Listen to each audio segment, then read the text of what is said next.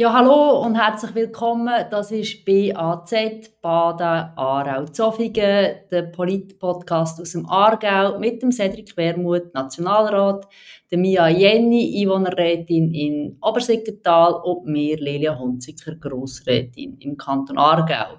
Ein Podcast, drei Städte aus dem Aargau, drei Ebenen, national, kantonal, kommunal. Und wie immer steht mir als heutige Moderatorin, wir tun ja im Turnus moderieren, das Privileg zu, euch eine Frage äh, zum Warm-up zu stellen. Und ich stelle die jetzt aus gegebenem Anlass zu der Fasnacht.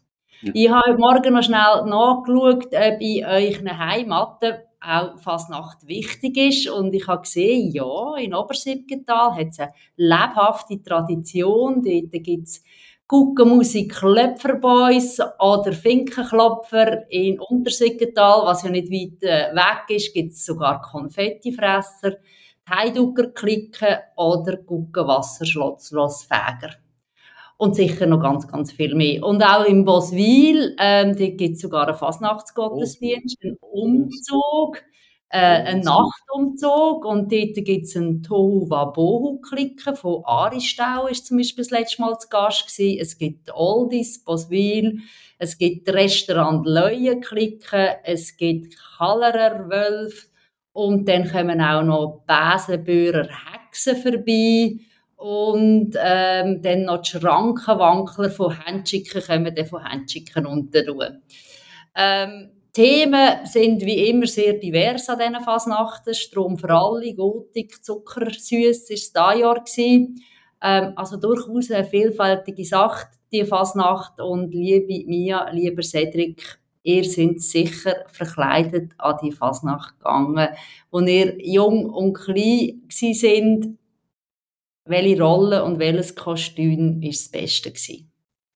Ich kann mich tatsächlich so halb erinnern, habe ich das Gefühl, aber ich bin nicht sicher, ob ich das mit Fotos vermische, einfach aus einem Familienalbum an wahrscheinlich einer der ersten Fasnachtsumzüge in Bosmel. Und ich weiß noch, dass ich mir so doof vorgekommen bin. Wir sind so Schiffli gewesen. Wir haben monatelang in der Schule so Kartonschiffli, ihr seht das jetzt nicht im Podcast, aber die Lilia lacht gerade, das ich gerade vorstellen. Und so Hütli angehabt. Ich weiß, dass mir das Hütli sau peinlich war mit dem Schiffli, aber es sind sehr herzige Fotos, die dabei, äh, dabei rausgekommen sind. Nachher, ehrlicherweise, nicht mehr so wahnsinnig verkleidet. Wir haben Freiämter Fasnacht ist ja, wie soll man sagen, also ich bin immer gern gegangen, aber es ist jetzt nicht die grosse, verwurzelte Tradition wie Basel, Liestel oder Luzern, sondern es sind Dorffeste, wo man sich trifft und äh, entsprechend Alkohol fließt und dann, Bekleidung ist relativ sekundär. Man hat das gemacht, wenn man sonst nicht reingekommen ist, aber das war jetzt nie meine grosse Leidenschaft. Gewesen. Ja, also der Cedric als äh, Schäfli, vielleicht können wir das nachher für mich. Ähm, mein Vater ist im Baselbiet aufgewachsen und entsprechend ist für ihn die Basler Fasnacht wichtiger ähm, gewesen, als in der Aargauer Fasnacht. Und ich habe auch, als ich äh, klein war, im Alter von zwei, drei oder so, haben wir noch in Baselstadt gewohnt. Und das sind tatsächlich meine ersten Fasnachtserinnerungen, dass ich irgendwie im Wägeli gesessen bin und wir haben irgendwelche Gucken ähm, Mandarinli angeschmissen und ich habe es nicht ganz verstanden, warum das passiert. Ähm, und dann nachher im, in Obersiegental oder in, in, im Aargau ähm, kann ich mich einfach an einen Umzug erinnern und zwar auch wieder wegen meinem Vater. Ich selber bin eine Hex gewesen, was ich eigentlich noch sehr glatt gefunden habe, dass ich nicht das Prinzesschen bin. Ähm, aber mein Vater hat sich tatsächlich dann auch die Mühe gemacht, sich zu verkleiden mit einer Larve und äh, total ausstaffiert. Da ist so eine, so eine riesige Frau gekommen und alle anderen Eltern, aber, die dem Umzug mitgelaufen sind, sind nicht verkleidet gewesen. Er ist total enttäuscht heimgekommen. und ich gesagt, nein, das machen wir nicht mehr. Das, das, ist, das ist nicht wirklich eine Fasnacht. Und seither ähm, sind wir nie mehr an diese Fasnachtsumzug gegangen. Und ähm, ja, das sind so ein bisschen meine starken Fasnachtserinnerungen. Sehr fest verknüpft mit meinem Basler Vater, der ein bisschen enttäuscht ist von den Aargauer Traditionen. Aber das stimmt, Finkenklopfer, die haben in Obersiggetal eine sehr grosse Tradition. Ähm, und ich kenne einige ähm, Eltern aus dem Umfeld äh, von meinen Schulkolleginnen, die ähm, dort immer noch aktiv sind. Ja. Lilia, ist sicher cool für Fasnacht, wo du jung bist. Nein, ich komme aus dem Stock äh, protestantischen Aarau. Wir hatten keine Fasnacht gehabt. Aber ähm, wie ja, also wir haben den Meierzug. Und dort hat man sich immer müssen, erstens ein Röckchen anlegen und zweitens weiß anlegen. Und das ist für mich wirklich, das ist wirklich jedes Mal, wie wenn ich mich verkleiden und ganz, ganz schlimm. Ähm, erstens habe ich immer ein Bub sein und dann habe ich einfach eines im Jahr das Röckchen müssen anlegen und dann noch so blöde Söckchen, die irgendwie so, so gehökelt sind und dann noch Sandalen und nein, es ist, also das ist mein, mein, mein Verkleidungstrauma ist eigentlich der Meierzug. Und ja, nein, ich habe überhaupt keine Fasnachtstradition. Okay, ja, Fasnacht ist ja durchaus auch politisch, das kann man jetzt auch wieder u und lesen, aber trotzdem gehen wir jetzt zum heutigen politischen Thema und zwar Krieg und Pazifismus für Linke. Ähm, viele Linke sind ja Pazifistinnen oder Antimilitaristinnen. Und gerade heute ist es nicht ganz einfach, ähm, Pazifistin oder Antimilitaristin zu sein und gleichzeitig solidarisch zu sein. Ich erinnere mich selber an Stop FA 18, FA 8 Festival in Bern, genau, 1993, eine riesige Party für Frieden und gegen Waffen. Sansinik haben gespielt, Baby Jail haben gespielt, Stop the Shoppers, Polo Hofer und viele, viele mehr. Und ja, mir beschleicht auch ein Unbehagen bei all diesen Waffen. Jetzt zuerst mal eine Frage an euch beide. Wer ist jemals für die Abschaffung der Armee gewesen und wer ist es heute noch? Mm, ich habe immer ein schwieriges Verhältnis zu dieser Frage. Also ich war ja lange, lange nicht so Mitglied gewesen. und zwar kommt das ein bisschen, hängt das ein bisschen mit meiner ähm, Geschichte zusammen, ähm, weil meine, Vater, äh, meine Mutter ist Kroatin und ähm, die, die Nachwehen vom Jugoslawienkrieg aus den 90er Jahren, die sind ähm, präsent bis heute und bis heute ist so ein bisschen die Frage in mir umgestanden von was machst du denn wenn du, wirk also wenn du wirklich angegriffen bist und du keine Armee ähm, mehr hast. Und darum habe ich lang, lang, habe ich, bin ich dieser Frage tatsächlich ausgewichen. Und ich finde aber mittlerweile, ähm, in der Schweiz eine Armee zu haben, mit der Ausrichtung, wie sie jetzt ist, nach wie vor nicht unbedingt ähm, sinnvoll. Also ich finde nach wie vor, ähm, dass die Schweiz wahrscheinlich nicht das Land wird sein, wo persönlich angegriffen wird für ähm, was weiß ich. Ähm, und dass wir uns eigentlich in der Schweiz auf andere Sachen sollten konzentrieren als militärische Ausrüstung und Bewaffnung. ich komme aus vielleicht einem anderen, also nein, vielleicht logischerweise aus einem anderen äh, Umfeld, ähm, aber mit einer ähnlichen Schlussfolgerung. Ich bin so groß geworden in den Jahren, zehn Jahre nach dem Fall von der, von der Sowjetunion. Und dort ist der Einsatz von den Armeen primär einer der uns sehr empört hat, weil er äh, vor allem von den Amerikanern gebraucht worden ist. Unter Lügen und Vorwände, Irakkrieg als Stichwort, äh, um ein Imperium auszudehnen. Und das ist so meine, das ist meine erste Erfahrung mit Krieg und, und Armee, Irakkrieg-Protest und dort ist es wie klar für mich als, als, als, als Juso, dass eine Welt ohne Armee äh, muss Ziel sein und dass die Schweiz sich in keiner Art und Weise an, der, an dem amerikanischen Imperialismus darf beteiligen. Und dort hat es die, die, die Idee gegeben, Leute wollen NATO-Mitglied werden.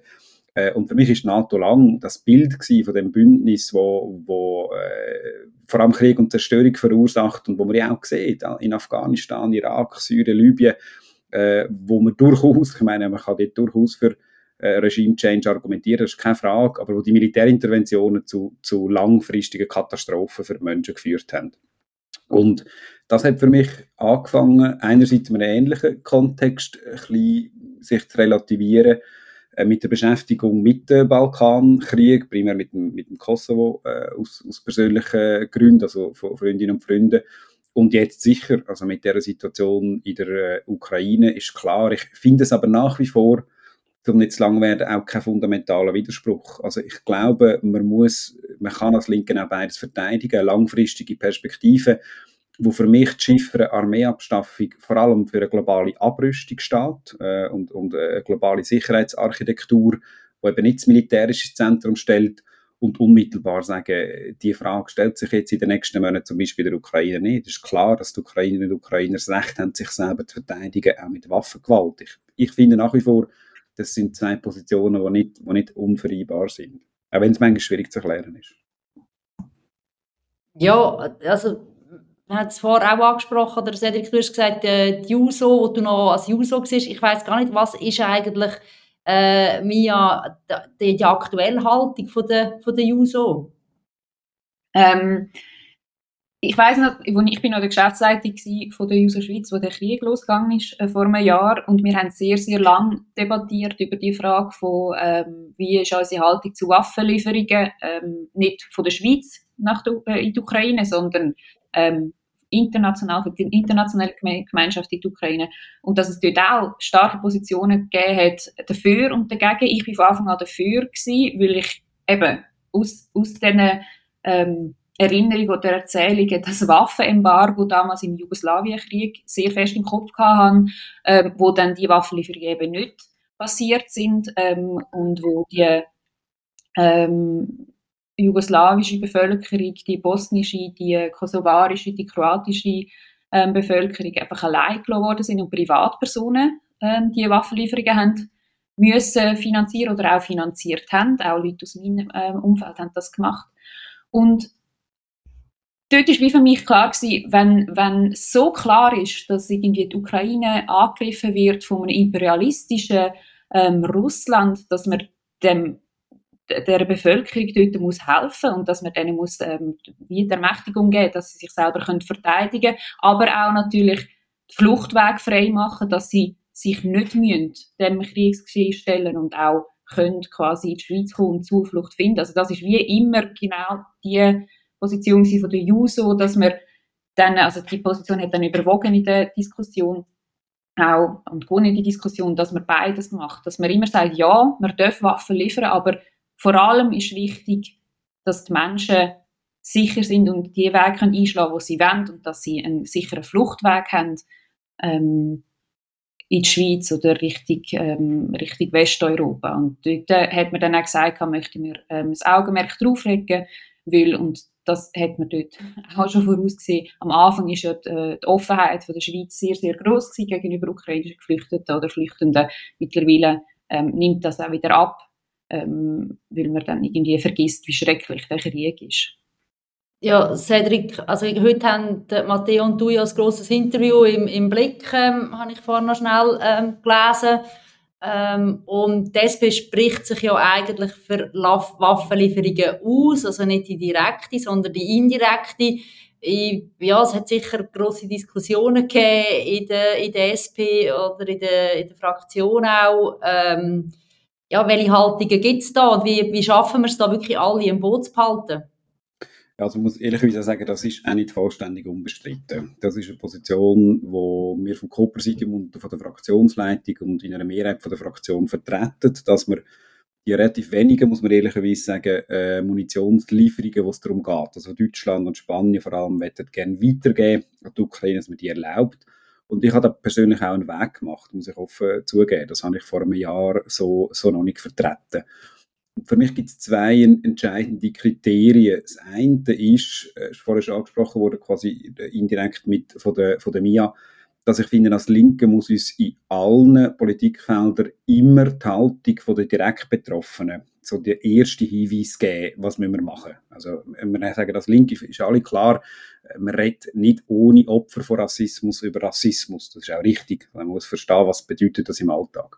Und für mich ist sind darum Begegnungen ein Grund, warum ich in die Ukraine gereist bin vor ein paar Wochen. Begegnungen mit ukrainischen Linken sehr entscheidend gewesen. Und die Haltung von der ukrainischen Linken ist geschlossen, also von irgendwelchen kleinen anarchistischen Kreisen bis zu Sozialdemokraten, dass die militärische Verteidigung zentral ist. Wie man spätestens nach Butscha weiss, eine Besetzung durch russische Truppen ist nicht einfach eine Friedensbesetzung, sondern da droht äh, eine Abschlachtung von der, von der Zivilbevölkerung. Und das Zweite ist, was ist der Charakter von dem Krieg? Und da haben wir, glaube ich, viele, ich auch, eine massive Fehleinschätzung gemacht ähm, bis zum 24. Februar letztes Jahr, dass man äh, das russische Regime unterschätzt hat. Das ist heute ein imperialer, Schrägstrich wahrscheinlich schon fast äh, faschistischer Krieg, wo da, wo da neu äh, ausgebrochen ist. Und da hat eigentlich die Linke übrigens auch historisch immer eine Tradition gehabt, äh, Demokratie, auch wenn sie nicht vollständig sind wie die Ukraine, dagegen zu verteidigen. Irischer Befreiungskrieg, spanischer Krieg, antikoloniale Krieg, äh, zum Beispiel in, in, in Algerien. Und das sind für mich die zwei entscheidenden Fragen. Und dann kommt die dritte, und da finde ich nach wie vor, man muss schon die Hierarchie klar sehen. Die Schweiz hat nicht den Hauptjob drin, Munition zu liefern. Das ist nicht unsere grosse Stärke. Sondern unsere grosse Stärke, Anführungs- und Schlusszeichen, wäre die Finanzierung von der russischen Kriegsmaschinerie über den Schweizer Finanzplatz endlich abzustellen, den Rohstoffhandel, die Oligarchen richtig zu verfolgen.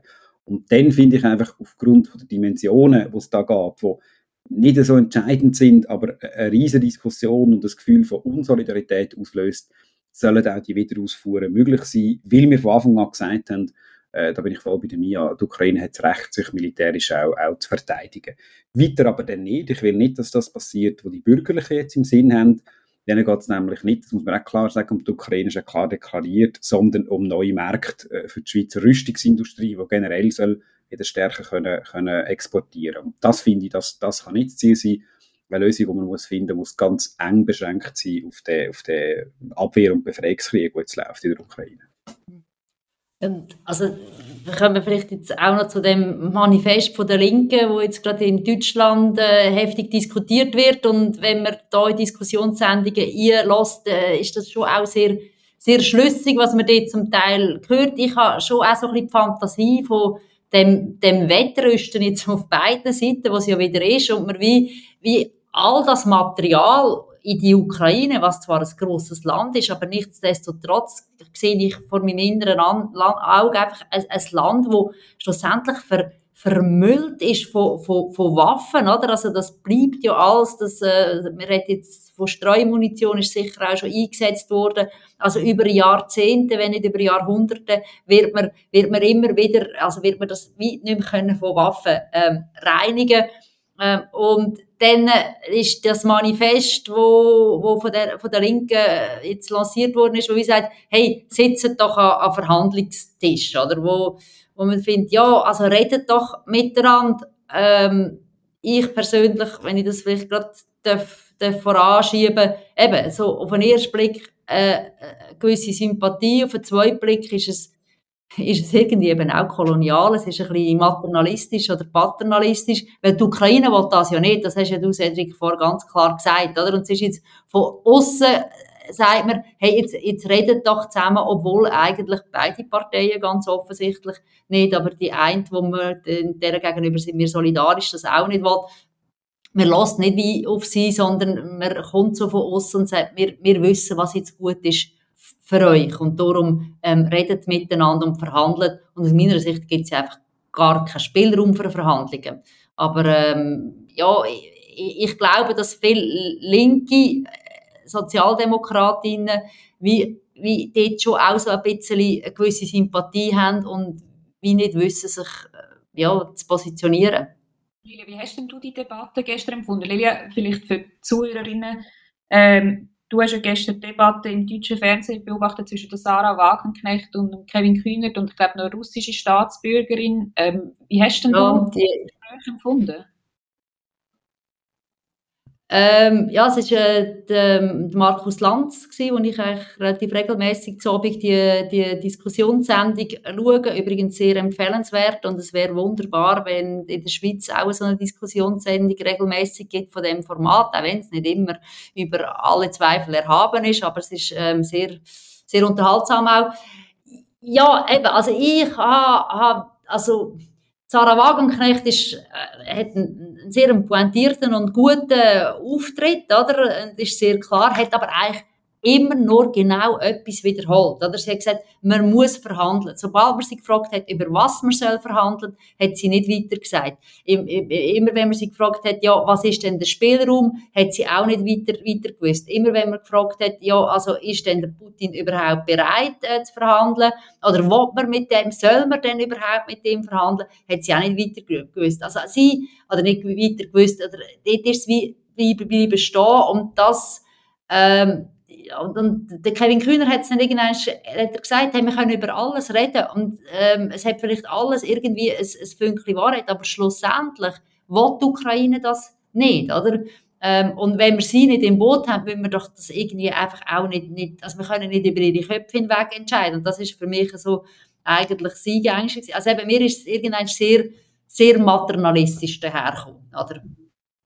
Muss ehrlicherweise sagen, das hätte ich vor ein paar Jahren nicht gesagt. Aber ich bin recht froh, um die Position vom deutschen Bundeskanzler Scholz. Ich finde, er macht das ziemlich gut bei aller Kritik, sodass die vorsichtige Unterstützung, die versucht, irgendwo Balance zu halten. Ich meine, es gibt eine reale Eskalationsgefahr. Im Moment äh, ist das nicht über die Ukraine eskaliert und nicht zu Atomwaffen, aber das darf man nie aus den Augen verlieren und gleichzeitig nicht, nicht unsolidarisch sein.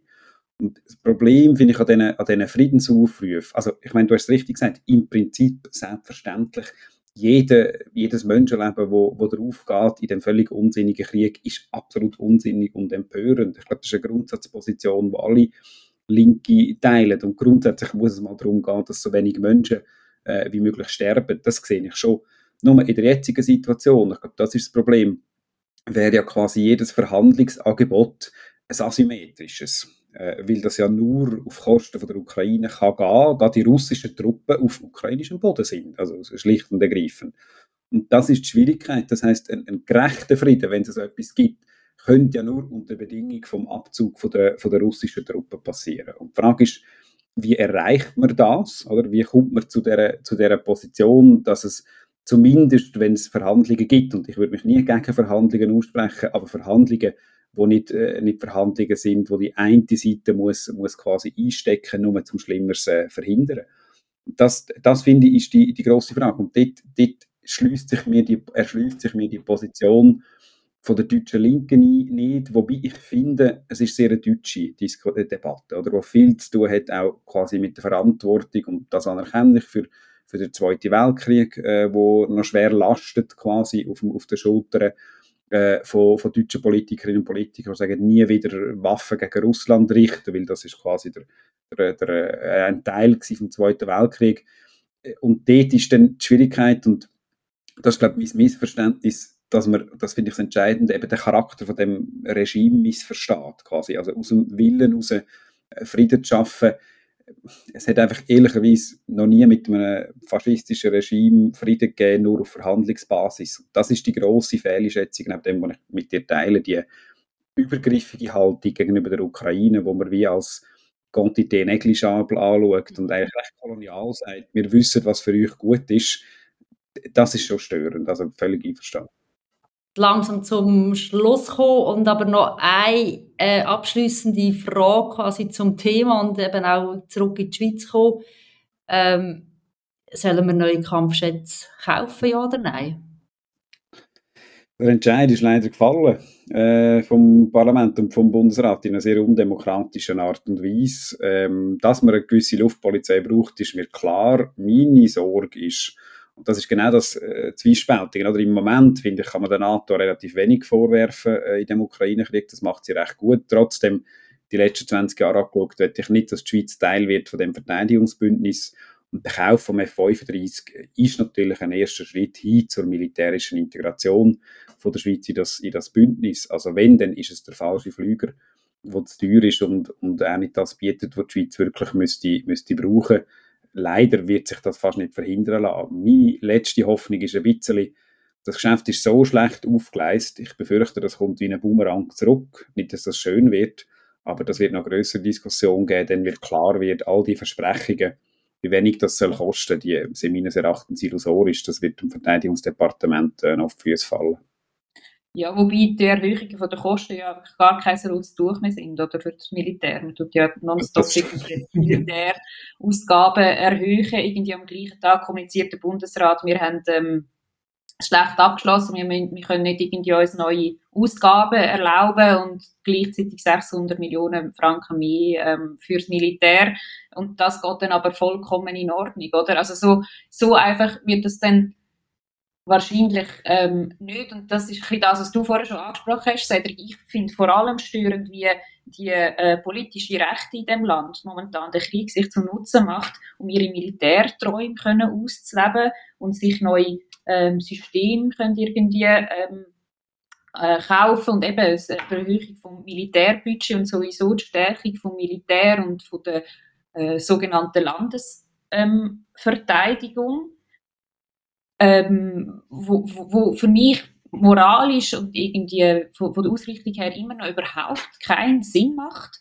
Ähm, auch, äh, und auch langfristig eben mit der Perspektive von einer langfristigen Abrüstung, wo man eigentlich immer noch sollte verfolgen ähm, irgendwie sinnlos ist und eben auch die Haltung zur NATO. Also wir dürfen nicht vergessen, dass ähm, Türkei ein NATO-Mitglied ist und dass Türkei ähm, den Norden von Syrien mit äh, Giftwaffen, also Gift, äh, wir, Phosphorangriff äh, bombardiert und Menschen dort umbringt. Und über so Sachen kann man dann schon auch nicht einfach hinwegsehen. Und jetzt, weil man irgendwie muss zusammenstehen, äh, mit denen kann anfangen Pakt schmieden und NATO mir nichts, dir nichts als etwas Gutes anschauen. Also ich finde, ähm, eine kritische Haltung gegenüber dem Militarismus ist Pflicht von uns. Und vor allem, weil wir das Privileg haben als Schweiz, dass wir nicht die primären Lieferantinnen sind von Waffen ähm, für die Ukraine. Also wir dürfen eine differenzierte Haltung haben, äh, wir haben das Privileg und ich finde, das müssen wir auch weiter durchziehen und ganz sicher nicht ähm, diesen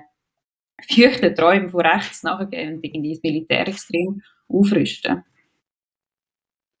Genau, vielleicht nicht feuchte Träume, sondern stählerne Träume. Ähm, vielen Dank und ich kann mich euch äh, wieder ähm, sehr anschliessen. Wir, probieren, wir suchen ja immer Themen, wo wir unterschiedlicher Meinung sind. Wir werden sie sicher noch finden. Wir graben weiter, aber da auch heute wieder ähm, einen höheren Konsens. Ich hoffe, euch hat es gefallen. In zwei Wochen gibt es den nächsten Podcast.